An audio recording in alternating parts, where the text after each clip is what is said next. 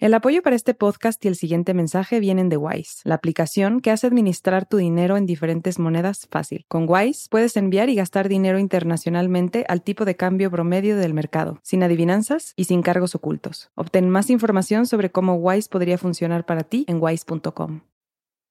Antes de comenzar, una advertencia. En este episodio el lenguaje explícito se recomienda discreción. Esto es Rambulante desde NPR, soy Daniel Alarcón. Digámosle Antonio, tiene 39 años, vive en Bogotá y el 21 de abril del 2022 salió con su novia a un bar que frecuentaban. Cuando llegaron se encontraron con sus amigos y se les unieron en la barra a tomar unos tragos. Estaban charlando y riéndose hasta que Antonio se volteó para ver a su novia. Y yo veo que ella comienzan otros hombres como a sacarla a bailar, a hablarle, y ella comienza a sonreír y a verse muy feliz con ellos. Antonio sentía que esta no era la primera vez que pasaba algo así. Según él, su novia es una de las mujeres más bonitas con las que ha salido y es muy consciente de que llama la atención a donde quiera que vaya. Y eso a Antonio lo llenaba de inseguridades. O sea, me siento como que su belleza me, me amenazara, como si su belleza yo no tuviera la capacidad de acompañarla.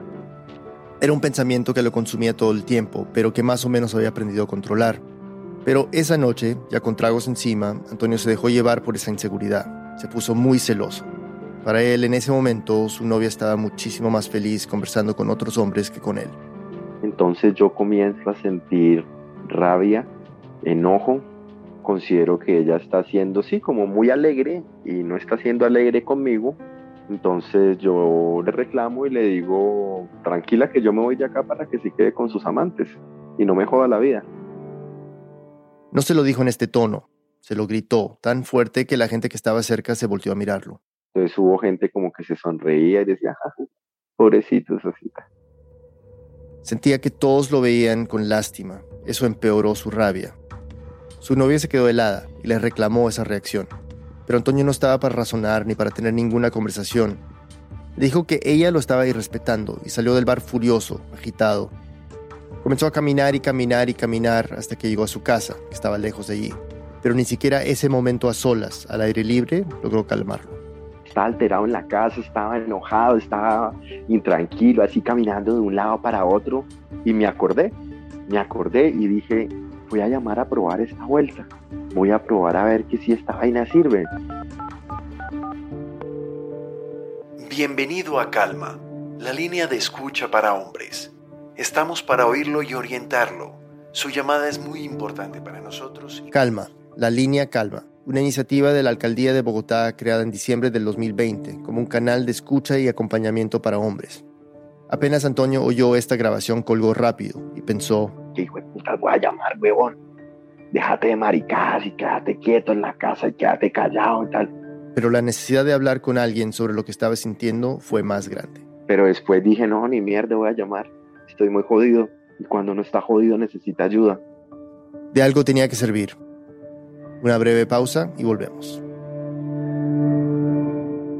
This message comes from NPR sponsor E-Trade from Morgan Stanley. Take control of your financial future with E-Trade. No matter what kind of investor you are, their tools and resources can help you be ready for what's next. Now, when you open an account, you can get up to $1,000 with a qualifying deposit. Terms apply. Learn more at etrade.com slash NPR. Investing involves risks. Morgan Stanley Smith Barney LLC, member SIPC. E-Trade is a business of Morgan Stanley.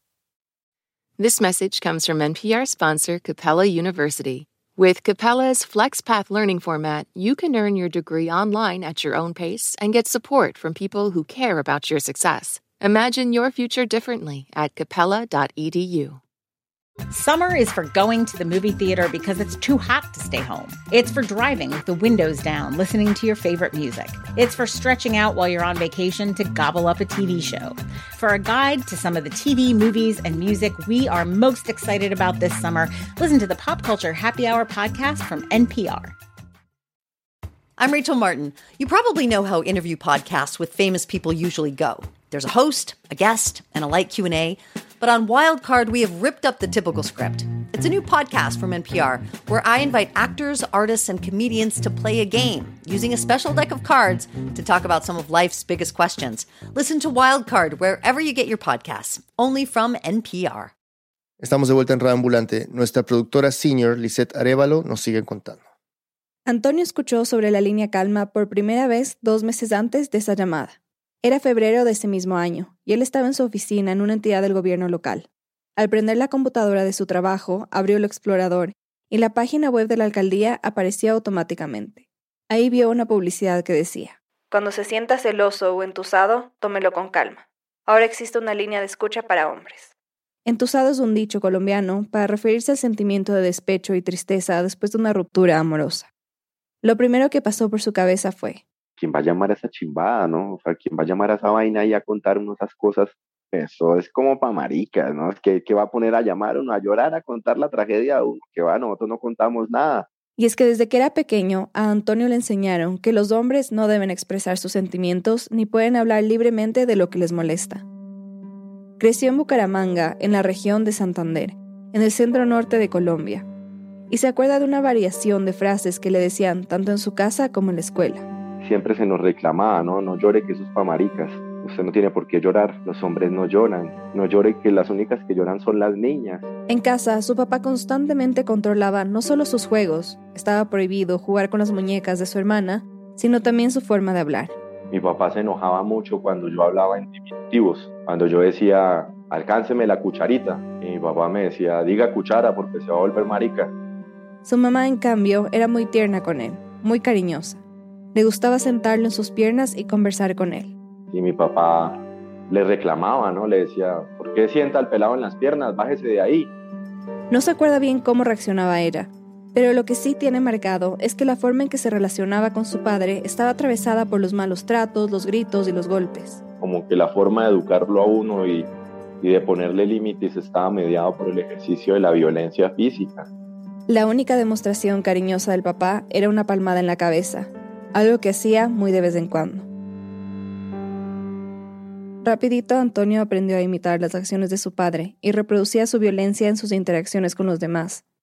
En la escuela, que era solo de hombres, sus amigos también imitaban a sus padres, que no eran muy distintos al de Antonio.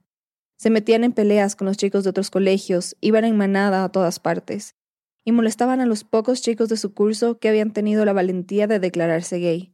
Cuando iban a fiestas e invitaban a salir a unas chicas, las controlaban a veces uno por lo menos le decía no se vista así, que está mostrando mucho, bájese esa falda, o usted no va, yo no voy a salir con usted así, pues porque usted está muy mostrona y a mí me da pena que la vean así así conmigo. Hablaban entre ellos de forma despectiva de esas mismas chicas con las que salían. Y desde los 13, 14 años visitaban los prostíbulos de la ciudad. En ese momento considerábamos pues que sí, que tocaba ir donde las putas para adelantar ese tipo de cosas en temas sexuales y que uno no debía llegar al matrimonio virgen, sino que uno tenía que llegar, por decirlo así, ya entrenadito. Hacían todo lo necesario para encajar en lo que se consideraba un hombre, entre comillas, de verdad. Antonio tiene claro lo que esto significa en su país. Pues el estereotipo del hombre pues, colombiano es un hombre fiestero, le gusta la parranda, está rodeado de amigos, de amigas. Creo que es como sentir que uno pueda vivir su sexualidad con quien quiera. Es una persona arrecha, es una persona brava, con carácter. Eh, también que uno habla golpeado. Más tarde volveremos a Antonio y a su historia, pero quiero detenerme en esa generalización que hace sobre cómo se percibe lo que debe ser la masculinidad colombiana. Y bueno, en cierta manera, la masculinidad latinoamericana también. La forma en que él fue criado ha sido reproducida durante siglos en diferentes partes de la región. Hay variaciones, claro, pero esa construcción social de cómo deben comportarse los hombres, los verdaderos machos, ha estado arraigada en lo más profundo de nuestra cultura. No hay que irse muy lejos para comprobar que estos son los estereotipos, Basta con ver personajes de telenovelas como Don Armando de Betty la Fea. ¿Pero por qué me hace esto, doctor? ¿Yo qué le hice? Porque de nada me sirve que sea tan inteligente si es tan fea. O los hermanos Reyes de Pasión de Gavilanes. Ya quisiera, Sarita. Ni loco abusaría de una mujer tan fea y sin gracia como usted. No se haga ilusiones, ¿sí? Prácticamente todos tienen estos rasgos que mencionó Antonio. el no poder expresar sus emociones si no es por medio de los golpes, el control de los cuerpos y las vidas de las mujeres que lo rodean. Y bueno, así también lo han observado personas que se han dedicado a los estudios de género en Colombia, como el filósofo Henry Murrain. Lleva 15 años investigando violencia de género y de pareja y una de las conclusiones ha sido clara. Una parte importante de lo que explicaría la violencia de pareja, la violencia intrafamiliar, es el pésimo manejo de emociones por parte de los hombres en nuestra sociedad. Henry es subsecretario distrital de Cultura Ciudadana y Gestión del Conocimiento de la Alcaldía de Bogotá. Pero antes de eso, en 2005, trabajaba como coordinador de proyectos y director ejecutivo en Corpo Visionarios, una ONG dedicada a divulgar la visión de cultura ciudadana para mejorar la vida urbana. Durante su tiempo en esta organización, entrevistó a feminicidas que estaban en la cárcel pues quería entender qué los había llevado a asesinar a su pareja. Ahí fue que encontró esa relación de la que acaba de hablar. Notamos que la circunstancia en la que se presentó el hecho generalmente obedecía a un pico, a una crisis emocional en donde la rabia, la ira y toda esta estructura cultural del machismo generaba unas salidas, unas reacciones tremendamente graves. Graves como la violencia física, psicológica, y la expresión máxima de la violencia de género, el feminicidio. En 2021, en Colombia, hubo una mujer víctima de feminicidio cada 41 horas.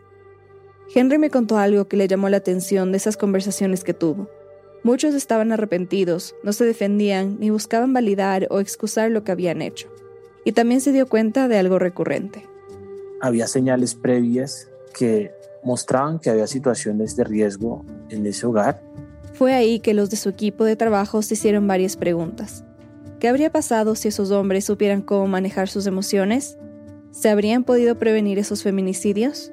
Henry comenzó a darle vueltas a esas preguntas, a imaginar posibles escenarios y cómo controlarlos. Y un día se le ocurrió la idea. Y esto me llevó a pensar en lo ideal que sería tener, por ejemplo, una línea de atención a situaciones de emergencia emocional en donde los hombres pudieran tener un acompañamiento para el trámite de esas crisis emocionales y al tiempo pudiera hacer un trabajo de pedagogía, de entrega de herramientas para que esas situaciones no sigan presentándose. Pensó en que la ventaja de realizar la atención por medio de una línea de teléfono es que durante las situaciones más extremas, esos momentos álgidos donde los hombres pueden estallar en violencia de la que después se van a arrepentir, es difícil que otras personas, como la policía o la familia, intervengan. Los hombres podrían hablar de sus emociones desde sus casas, de forma tranquila y segura. La ONG en la que trabajaba en ese entonces tenía vínculos con el gobierno local de Barranca Bermeja, en el departamento de Santander, así que les propusieron crear esta línea como prevención a la violencia de género. Estuvo funcionando durante dos años, entre 2009 y 2011 y en ese tiempo pasó algo que confirmó la sospecha de Henry. Tan pronto se abrió, tuvo un flujo de llamadas permanente y notamos, digamos, que las cifras de violencia de pareja reportadas por el Instituto Nacional de Medicina Legal también iban decreciendo. Según Henry, la tasa de violencia de género se redujo un tercio el primer año y a la mitad el segundo. Claro, no se ha comprobado que es una cuestión de causa y efecto, pero una estadística así es sorprendente para cualquier ciudad latinoamericana. Cuando vio estos resultados, se puso feliz. Muy feliz, profesional intelectualmente, y todo ese trabajo me generó toda una perspectiva futura de, trabajo profesional. La línea en Barranca Bermeja no siguió funcionando más allá del 2011 porque entró otro gobierno que decidió cerrarla. Pero la experiencia que tuvieron ahí fue tan exitosa que a inicios de 2019 la ONG trabajó con la vicepresidencia de República Dominicana les brindaron asesoría para crear una línea de atención parecida para prevenir la violencia, aunque esta no estaba dedicada solamente a los hombres. Ese mismo año, Henry se desvinculó de la organización porque la recién electa alcaldesa de Bogotá, Claudia López, lo invitó a formar parte de su gabinete de gobierno. Quería que él se encargara de los temas de cultura ciudadana y de desarrollar iniciativas para reducir la violencia de pareja en la ciudad. Este era un tema prioritario para ella, porque en Bogotá las cifras no habían mejorado en los últimos 20 años. Es más, se habían empeorado. En 2019, por ejemplo, la tasa de mujeres que habían pasado por situaciones de violencia de pareja estaba por encima del promedio nacional. Henry aceptó el puesto y le contó la experiencia que había tenido con la línea en Barranca Bermeja. Quería intentar algo similar en Bogotá. Cuando le dieron luz verde, se pusieron a trabajar.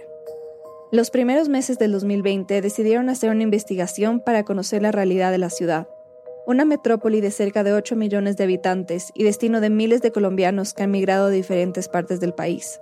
Comenzaron hablando con algunas sobrevivientes de violencia para entender qué había desencadenado la situación, y el 58% dijo que había sido una situación relacionada con celos o infidelidad.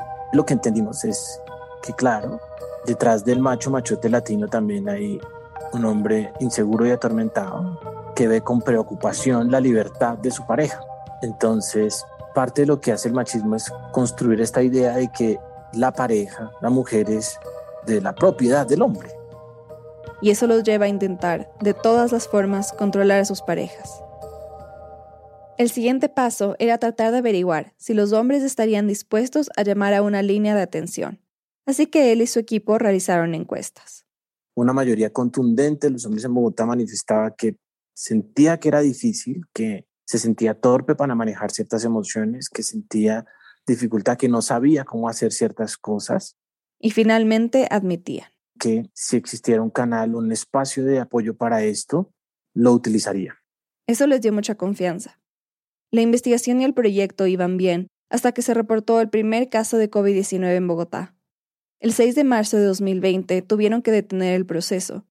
Henry me contó que su equipo tuvo que enfocarse en contener la propagación del virus, y ya a finales de ese año, cuando parecía haber un poco más de control sobre la pandemia en la ciudad, pudieron retomar el trabajo con la línea. Querían sacarla para diciembre. Porque sabemos que las estadísticas de el cierre de diciembre y el arranque del año son las épocas donde se reporta un incremento más, más fuerte de las situaciones de violencia intrafamiliar y violencia de pareja. Coincide con la época de las festividades, donde el consumo de alcohol aumenta y es cuando las parejas pasan más tiempo juntas. Y no es sorprendente ni desconocido que este sea un detonante para la violencia. Conversaron también con organizaciones no gubernamentales que estaban a cargo de líneas de atención para hombres en países como Costa Rica, México y Argentina, aunque las dos últimas fueron abiertas explícitamente por el incremento de violencia de género durante el encierro por la pandemia. Aunque ya tenían un estudio de la población a la que querían atender, a Henry y a su equipo les faltaba afinar unos detalles importantes. Uno de ellos era que la línea de atención para hombres estuviera conectada con las otras líneas de teléfono de la alcaldía, como la de emergencias de la policía, la de crisis de salud mental y sobre todo con la línea púrpura, dedicada a la atención de mujeres en situaciones de riesgo. También faltaba diseñar los protocolos de atención, contratar psicólogos y capacitarlos en temas de género. Finalmente lograron lanzar la línea el 17 de diciembre del 2020 con una rueda de prensa. Esta es la alcaldesa Claudia López. Si necesita ayuda, si quiere conversar, si quiere buscar una orientación, use la línea Calma 018-423-614. Entre todos, entre todas, vamos a superar el machismo y a desaprender machismo en Bogotá. En ese evento, Henry presentó algunos resultados de la investigación que realizaron sobre la violencia de género y la masculinidad en Bogotá, esos hallazgos que acabamos de escuchar. Y además mencionó otros descubrimientos. Aquí está Henry durante la rueda de prensa. De hecho, son mucho más los hombres que dicen que estarían más confiados en recibir ayuda de un profesional eh, o terapeuta que el porcentaje de mujeres, 67% de los hombres, 60% de las mujeres. Un profesional como el que buscaba brindar la línea calma, y aclaró que el propósito iba más allá de contener la violencia de género. Insistimos, pero somos conscientes que el inadecuado manejo emocional en una cultura machista produce violencia contra las mujeres. Además anunciaron que, dependiendo del caso, los hombres podrían tener un acompañamiento más allá de esa primera llamada, con herramientas de cambio cultural para desaprender el machismo y manejar mejor sus emociones. La inversión inicial era aproximadamente 700 millones de pesos, lo que en esa época eran unos 175 mil dólares. La propuesta fue bien recibida por muchas personas con las que Henry y su equipo ya habían tenido contacto, incluyendo varias colectivas feministas. Pero también hubo cuestionamientos. Recibieron críticas por parte de líderes de opinión, académicos y algunos líderes de fundaciones. Sí, había como la incredulidad de que los hombres fueran a utilizar la llamada a línea, ¿no? Porque esto es un programa polémico en, muchos sentidos, ¿no? ¿Por qué trabajar con los hombres? ¿Sí? Cuando los hombres en muchas ocasiones se convierten en maltratadores. ¿Por qué preocuparse por trabajar con ellos? La fundación ha sido muy crítica, yo tengo que ser muy sincera. Ella es Yamile Roncancio Alfonso, directora y fundadora de la Fundación Feminicidios en Colombia, una organización creada en 2018 para llevar estadísticas de feminicidios, intentos de feminicidios y explotación sexual, además de trabajar muy de cerca con sobrevivientes y sus familias. Uno de sus principales cuestionamientos se centra en qué tan efectiva puede ser una línea de atención como la línea Calma para reducir la violencia de género. La pregunta es, del grupo de la mayoría de agresores que hay en Bogotá, que están distribuidos en todos los estratos y demás, verdaderamente los hombres que ejecutan acciones o que tienen alta probabilidad de ejecutar acciones delictivas o hechos victimizantes contra las mujeres van a llamar? Yo no creo. Y si sí llegaran a llamar, es suficientemente preventivo que un hombre en un estado de alteración llame y diga, no, es que tengo mucha ira, tengo mucha rabia, y simplemente eh, pues lo reciban en una llamada y traten de hacerle un monitoreo. O sea, ¿cómo pueden medir el impacto? ¿Cómo pueden medir la eficacia de esa línea calma? Y Amile me dijo que el problema es que ella no cree en la eficacia que tienen las líneas de atención. En Colombia ya existen varias que buscan combatir la violencia de género, pero según ella, realmente no funcionan bien. La 155, por ejemplo, está dedicada a mujeres en situaciones de riesgo que requieran orientación sobre sus derechos, pero, según las mujeres con las que ella ha trabajado, se pueden demorar varias horas en contestar una llamada. Y cuando lo hacen, la orientación en muchos casos no pasa de decirles que se acerquen a la fiscalía a presentar una denuncia. Para Yamile, a esto se le suma que los recursos para la atención de las sobrevivientes son insuficientes. Las mujeres en Colombia que hemos sido víctimas de violencia, y te lo puedo decir por experiencia propia, no tenemos garantía de atención psicosocial y de rehabilitación por los traumas que tenemos como consecuencia por las violencias que hemos vivido, porque las citas que te dan aquí es una vez al mes para psicología.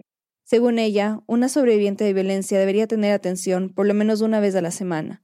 Y peor aún, hay varios casos en los que mujeres denunciaron ante la fiscalía o llamaron a pedir ayuda, pero las autoridades no hicieron nada al respecto, y esas mismas mujeres terminaron siendo víctimas de feminicidio. Entonces, ¿cuál es la prioridad? O sea, ¿para dónde van a ir dirigidos mis recursos? Para Yamile, los recursos utilizados para la línea Calma deberían destinarse a otras necesidades, como crear más refugios para sobrevivientes de violencia y sus hijos, contratar a mejores abogados para representarlas, que los servicios de salud tengan perspectiva de género, además de capacitar a los policías y fiscales para trabajar con las víctimas. Porque en últimas, mientras se desmonta toda la violencia que nos impacta, pues al menos nosotras sí tenemos que estar protegidas y tenemos que tener nuestros sistemas de protección. Henry Murraín no desconoce que existen estos problemas. De hecho, él dice que precisamente porque estas medidas que están en funcionamiento no son suficientes es que se creó la línea calma. No podemos simplemente cuestionar el machismo y generar un relato de crítica al machismo. No podemos esperar que la cárcel y el castigo sean el único recurso que utilicemos para atender la problemática de machismo y violencia de pareja, sino que como Estado debemos también proveer a la ciudadanía de herramientas para la transformación. Para Henry hay otro factor importante que influye en el éxito de la línea. Les permite hablar de lo que sienten con un profesional de manera gratuita. No tienen que mostrar la cara y al tratarse de una persona desconocida pueden hablar sin tapujos, sin miedo a ser juzgados por gente conocida. Es importante aclarar que Yamile no se opone a que se trabaje con los hombres y las violencias que los atraviesan como una forma de prevención. De hecho, la posibilidad de replantear el significado de la masculinidad es algo que ha sido impulsado por los colectivos feministas en el mundo, pero todavía es una conversación en desarrollo. Y por eso Yamile considera que hay formas más eficientes que una línea de atención. Propone que se realicen talleres presenciales por medio de alianzas con empresas privadas y públicas, donde no se tenga que depender de que sea el hombre el que levante el teléfono para desmontar su machismo. A pesar de los cuestionamientos, la fase piloto de la línea Calma funcionó bien. Duró seis meses, atendían de lunes a viernes de 8 de la mañana a 8 de la noche, y el objetivo era saber qué tan buena acogida iba a tener, si los hombres iban a llamar, e ir documentando los aciertos y obstáculos. Los psicólogos atendieron a 1.139 hombres, es decir, unos 9 al día. Si tomamos en cuenta la población de hombres de 15 años en adelante en Bogotá, bueno, no es un porcentaje particularmente impresionante, un 0,05%. Sin embargo, para Henry fue un éxito. Era la primera vez que se hacía algo así en la ciudad. Además, tuvieron resultados alentadores de los hombres que fueron atendidos. Más del 80% dijo haberse sentido mejor después de la llamada, y un 93% de los que llamaron por situaciones de agresión afirmaron que después de la atención no volvieron a comportarse violentamente. Pues es maravilloso. Creo que quienes tenemos vocación de servicio público, no hay mayor recompensa, no existe mayor recompensa que poder verificar que lo que estamos haciendo está transformando la vida de personas. Eso lo, lo vale todo. Así fue como comenzaron a planear un nuevo lanzamiento de la línea, que esta vez incluía recomendaciones de los psicólogos que trabajaron en la fase piloto, como por ejemplo, extender los horarios de atención de 8 de la mañana a 10 y media de la noche, incluyendo los fines de semana. Además decidieron ampliar las sesiones psicoeducativas a las que pueden acceder los hombres. La segunda fase comenzaría en agosto de 2021 y para eso necesitaban contratar más personal y hacer mucha publicidad en redes y medios. El psicólogo Germán Monroy había visto una de las gráficas que promocionaba la línea en diciembre del 2020. Había varias y una de ellas decía, Cuando quiera hablar pero sienta temor, tómelo con calma. Ahora existe una línea de escucha para hombres. Yo cuando la vi, yo dije, una de dos, o hago uso de la línea como usuario, o busco la manera de ser parte de ese equipo. Una pausa y volvemos.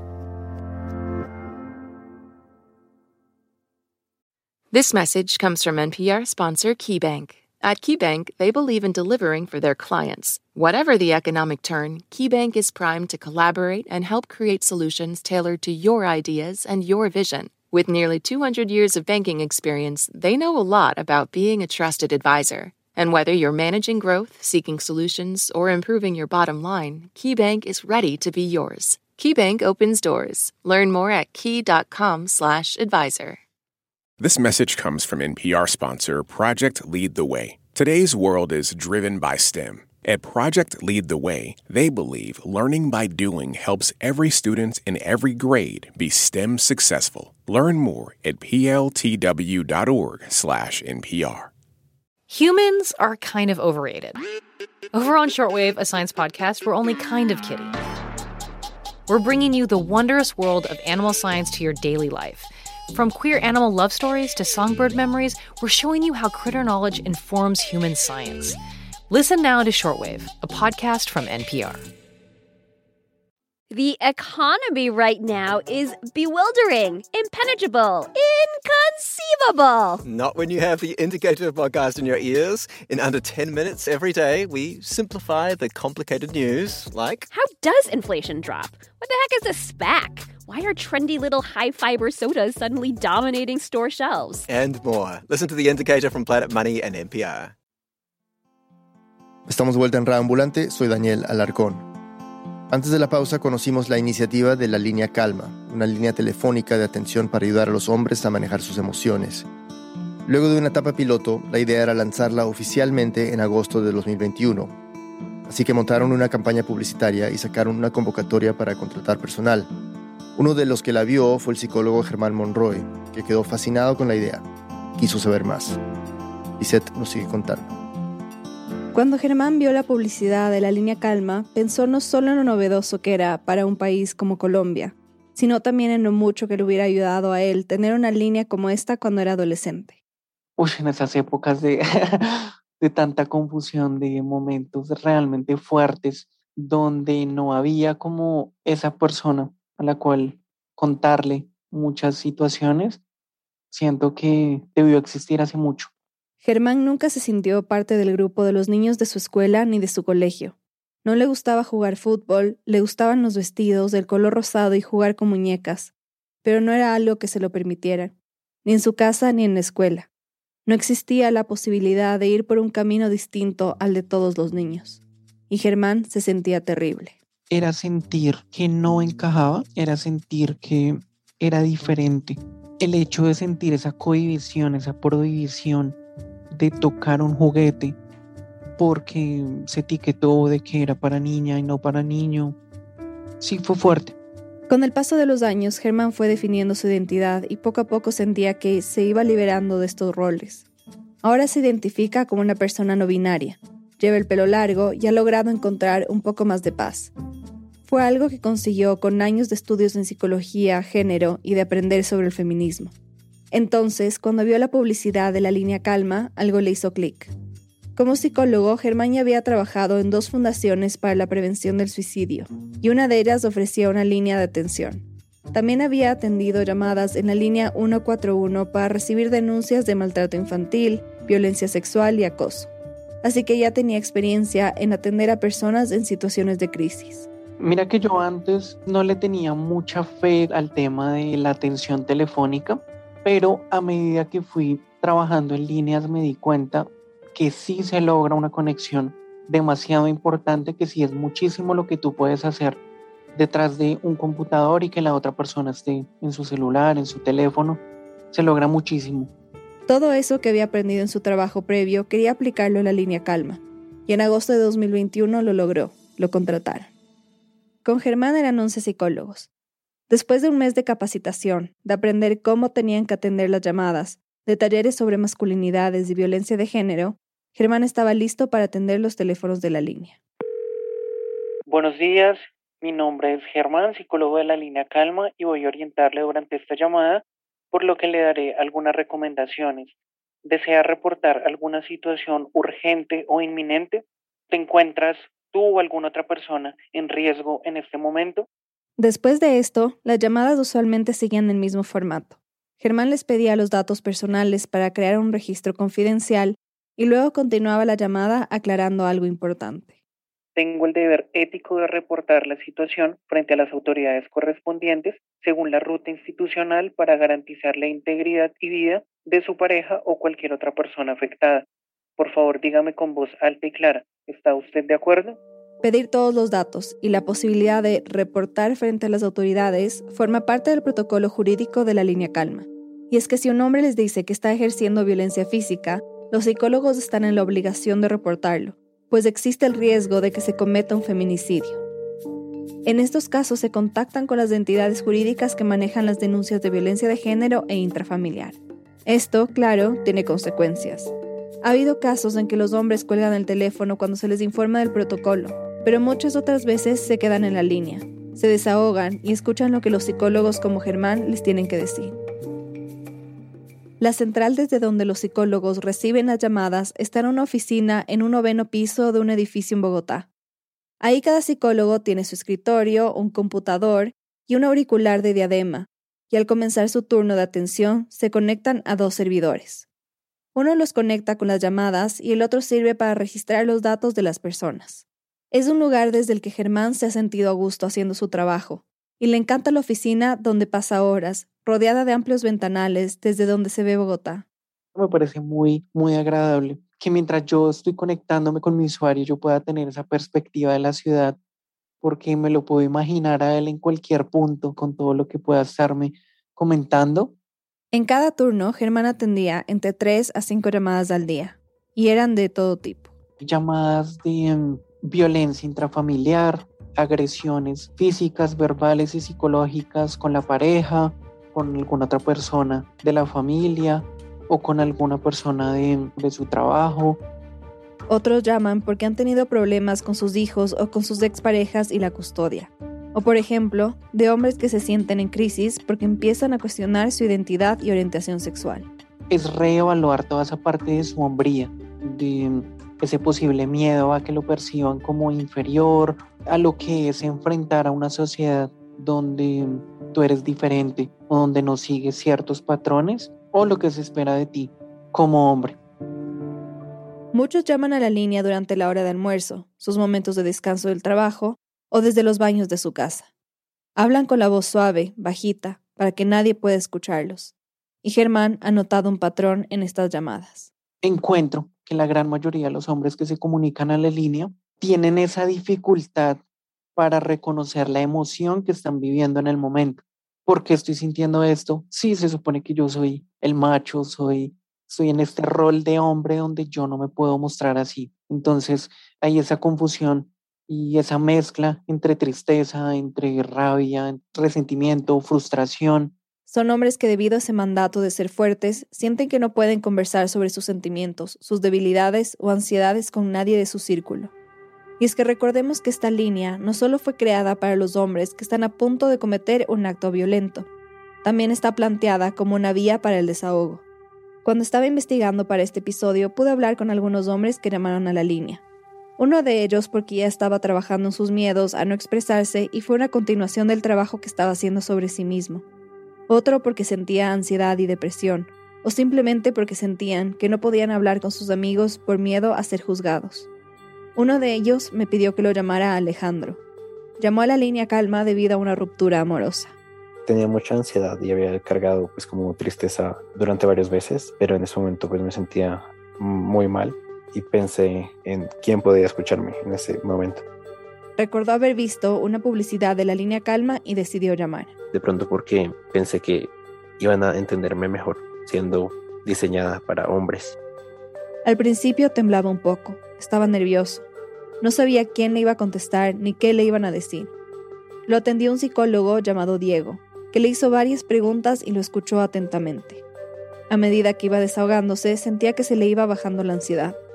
No tenía yo la solución al final de la llamada de, a todos mis problemas, ¿no? Pero sí me sentía más tranquilo.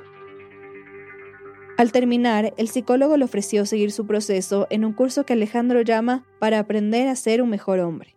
Los dan los mismos psicólogos de la línea para acompañarlos después de esa primera llamada. En un principio, Alejandro aceptó hacerlo porque quería trabajar en sí mismo para tratar de recuperar a su exnovia, pero también porque había tenido malas experiencias con otros psicólogos y esta era la primera vez que se sentía realmente escuchado. Con él, la, calma que me ayudó a encontrar esa, esa noche, dije, pues de pronto aquí está como una salida, ¿no? Algo que me va a ayudar a, a sentirme mejor luego. Y dije, pues hay que intentarlo. Alejandro se conectaba por videollamada con el psicólogo que le atendió la primera vez. Hablaban de cómo se sentía, cómo podía relacionarse mejor con las mujeres de su entorno. Lo hacía reflexionar sobre cómo manejar mejor emociones como la ira y los celos. Tuvo ocho sesiones en las que aprendió mucho. Si bien no logró volver con su ex, la relación con su mamá y sus amigas mejoró bastante. Aprendió a no juzgarlas ni imponer su forma de pensar sobre sus vidas y sus decisiones. Pero ahora uno es un poco más consciente de que no es, no es la misma carrera entre hombres y mujeres, sino que ellas lo tienen un poco más difícil. Alejandro ha llamado más veces a la línea calma. Pues no es mágico, no es una llamada y, y se arreglan tus problemas, pero es un paso, un paso que sirve mucho. Nosotros también merecemos una línea en la que podamos sentirnos tranquilos, en calma. Y bueno, si hablamos más directamente sobre la línea como forma de prevención de la violencia de género, Germán Monroy dice que ha podido identificar dos grupos de hombres. El primero es ese hombre que ha generado violencias, pero en medio de este tipo de situaciones reconoce que no está bien, reconocen las consecuencias y buscan un cambio. Con ellos es más fácil trabajar. Y el segundo grupo son algunos hombres que tienen mucha más dificultad en reconocer que maltratan, que ese rol de hombre machista es algo dañino, es algo un poco tóxico y es justamente con este segundo grupo con el que se le ha hecho más difícil trabajar. Germán recuerda que una de las llamadas más complicadas que ha tenido que manejar fue la de un señor de unos 60 años que había pertenecido al ejército colombiano. Había pasado por una ruptura de pareja y no se lo estaba tomando para nada bien. No llamaba para buscar ayuda para él, sino para que desde la línea calma contactaran a su exnovia para que recapacitara. Y le hiciéramos caer en cuenta de que ella estaba perdiendo un, hombre con mucho reconocimiento, un hombre que le brindaba dinero, pero en medio de, todo eso bueno que él percibía que le brindaba, no se daba cuenta del maltrato que generaba. Había insultos, eh, había privación de amistades, de lugares, no podía salir. Decía que él le daba todo, que elegía ropa en las tiendas más caras y se la compraba. Además, durante la llamada, habló muy mal de ella y de las mujeres en general. Cuando Germán le hizo caer en cuenta de lo que estaba haciendo, el hombre no reaccionó nada bien. Le dijo que no había llamado para que lo confrontaran, sino para que le ayudaran a recuperar a su ex. Él venía con un machismo muy marcado una persona supremamente autoritaria. Cuestionó muchísimo, me cuestionó mi edad, me decía como que yo sonaba demasiado joven como para venir a decirle cómo vivir. Estaba furioso y como vio que no iba a conseguir lo que quería, colgó el teléfono. No supieron más de él. No ha sido el único que ha respondido mal, claro. No es fácil cuestionar la masculinidad, menos en un país como Colombia o en una región tan machista como Latinoamérica. Pero Germán y los demás psicólogos tienen varias estrategias para que no les cuelguen el teléfono. Algo en lo que yo mm, cuido mucho mi orientación y la atención que yo puedo brindar es en que la persona no lo tome a modo de crítica, o sea, no decirle es que tú eres un machista, sino es la crítica a la acción machista. O incluso al pensamiento machista. Por ejemplo, he escuchado hombres que verbalizan eh, es que la mujer tiene que quedarse en la casa cuidando a los hijos o que la mujer cuando se casa tiene la obligación de satisfacer sexualmente a su esposo en toda circunstancia. En esos casos, Germán dice que una técnica que funciona es hacer un tipo de juego de roles. Durante la llamada les pide que se pongan en los zapatos de sus parejas y Germán les repite las frases para que puedan entender cómo se siente. Aunque al inicio los hombres pueden mostrarse reacios a hacerlo, terminan aceptando. Es un ejercicio simple pero eficiente. A Germán le encanta este trabajo, tanto que a principios de abril del 2022 se convirtió en el supervisor de la línea. Ahora ya no contesta las llamadas ni habla directamente con los hombres, sino que se encarga de monitorear el trabajo de los demás psicólogos y los orienta si reciben una llamada complicada. Y si algo le ha quedado claro de toda esta experiencia, es la importancia de trabajar con los agresores es demasiado importante de verlo también como un ser humano que ha tenido unas vivencias, que ha tenido unas circunstancias de vida que puede que lo hayan llevado a quien es. Para inicios del 2022, la línea Calma atendió 5.000 llamadas y 3.000 hombres iniciaron el proceso psicoeducativo. Uno de ellos es Antonio, al que oímos al inicio de esta historia. Recordemos que después de agredir a su novia con una escena de celos, decidió llamar a la línea Calma. La primera vez colgó casi inmediatamente, pero enseguida volvió a intentarlo. Entonces llamé y como al tercer ring, me contestaron. La atendió una psicóloga llamada Diana y Antonio me contó que desde el principio de la interacción con ella se sintió tranquilo. Le pidió sus datos y le habló de los acuerdos para recibir la atención de la línea calma. Todo el protocolo del que Germán nos habló. Y después me dijo, ¿y por qué estás llamando acá? Antonio le contó todo lo que había pasado esa noche, la pelea, los celos, los insultos. La psicóloga lo escuchó y le hizo preguntas de seguimiento. Ella nunca me, nunca me dijo machista, por decirlo así, pero ella sí me decía, pero eso no está bien, o sea, tú no eres dueño de ella, ella no es de tu propiedad y tienes que aprender a construir relaciones así. También le dijo que el consumo de alcohol empeora cualquier escenario, porque puede generar violencia y estados de exaltación. Hablaron de cuál era la mejor forma de manejar las emociones. Me dijo, tú tienes derecho a estar enojado. El enojo es un sentimiento humano, pero ya cuando tú ya lo pasas a las agresiones, pues ya estás haciendo violento y estás vulnerando los derechos de otras personas.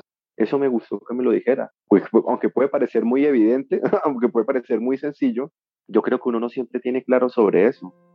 Hablaron unas dos horas y media más o menos un récord para Antonio, porque dice que no le gusta charlar por teléfono con nadie más de 5 o 10 minutos. Pero ese día sentía que tenía que sacarlo todo. Habló de su pasado, de su mamá, de su hermana, de la relación con su novia, de todo lo que por años no pudo expresar. O sea, yo hablaba y hablaba y, necesitaba hablar y creo que ese es el primer paso, hablar, ¿no? En una sociedad que nos mete el silencio, yo sentí como si me estuvieran dando, me estuvieran revelando la luz del camino, no sé. Aunque me confesó algo. No está seguro si se hubiera quedado hablando tanto tiempo esa noche si hubiera sido un hombre el que le hubiera contestado el teléfono. Yo a un hombre no le abro mi corazón así como se lo abría a esa chica. o sea, es decir, de compartirle todo lo que me estaba pasando.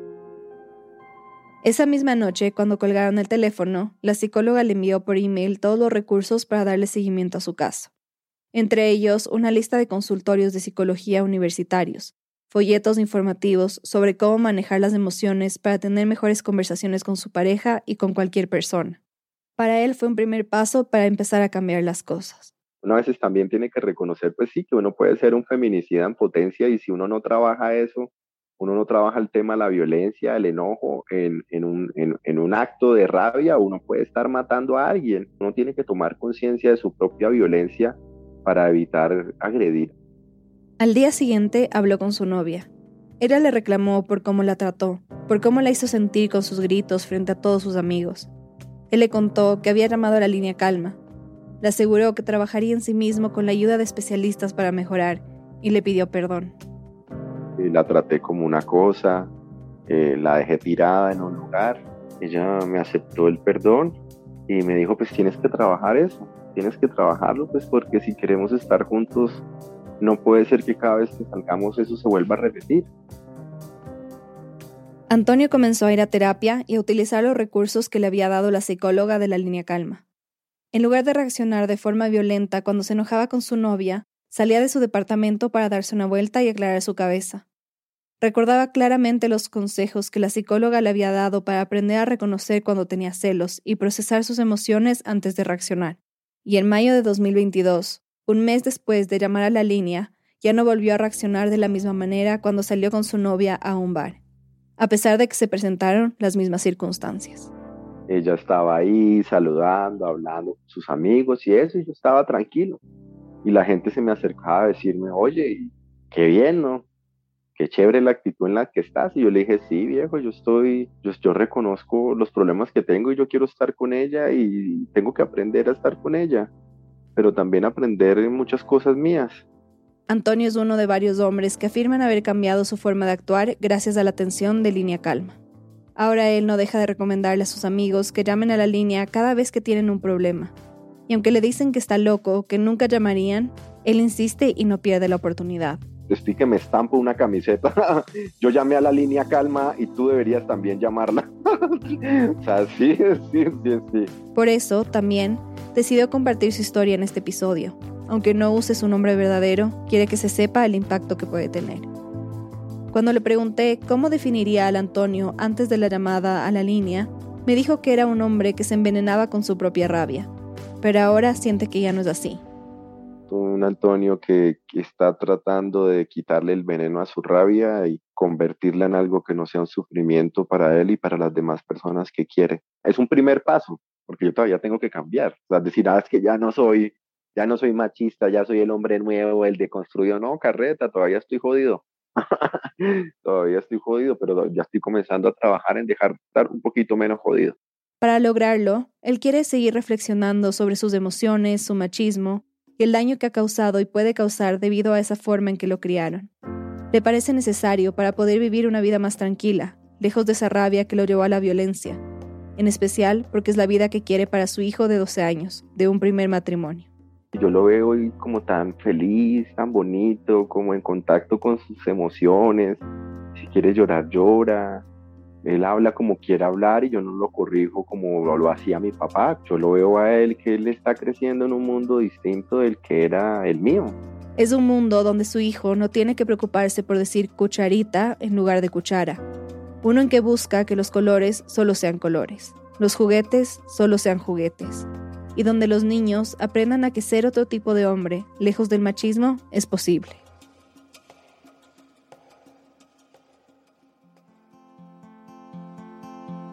Lisette Arevalos, productora senior de Ambulante, vive en Quito, Ecuador. Esta historia fue editada por Camila Segura, Natalia Sánchez Loaiza y por mí. Bruno Celsa hizo el fact-checking. El diseño sonidos de Andrés Aspiri con música original de Ana Tuirán. El resto del equipo de Ambulante incluye a Paola Aleán, Nicolás Alonso, Peneris Casasus, Diego Corso, Emilia Herbeta, Fernanda Guzmán, Camilo Jiménez Santofimio, Remy Lozano, Juan David Naranjo, Ana Pais, Laura Rojas Aponte, Barbara Sawhill, David Trujillo, Elsa Liliana Ulloa y Luis Fernando Vargas. Selene Mazón es nuestra pasante de producción. Carolina Guerrero es la CEO. Ambulante se edita en Hindenburg Pro. Si eres creador de podcast y te interesa Hindenburg Pro, entra a hindenburg.com slash radioambulante y haz una prueba gratuita de 90 días.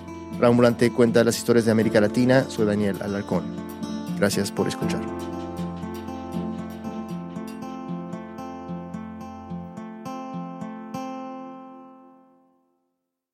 This message comes from NPR sponsor HubSpot. Imagine growing a business with high quality leads, fast closing deals, wildly happy customers, and more benchmark breaking quarters. It's not a miracle, It's HubSpot. Visit HubSpot.com to get started today. This message comes from NPR sponsor Planet Oat. No deep thinking here. Planet Oat oat milk is rich, creamy, and an excellent source of calcium with vitamins A and D. Also, Planet Oat's unsweetened varieties have zero grams of sugar. Visit planetoat.com for more. On It's Been a Minute, we're keeping you in the know when it comes to culture. I break down the latest trends and the forces behind them and introduce you to the creatives who think deeply about how we live today.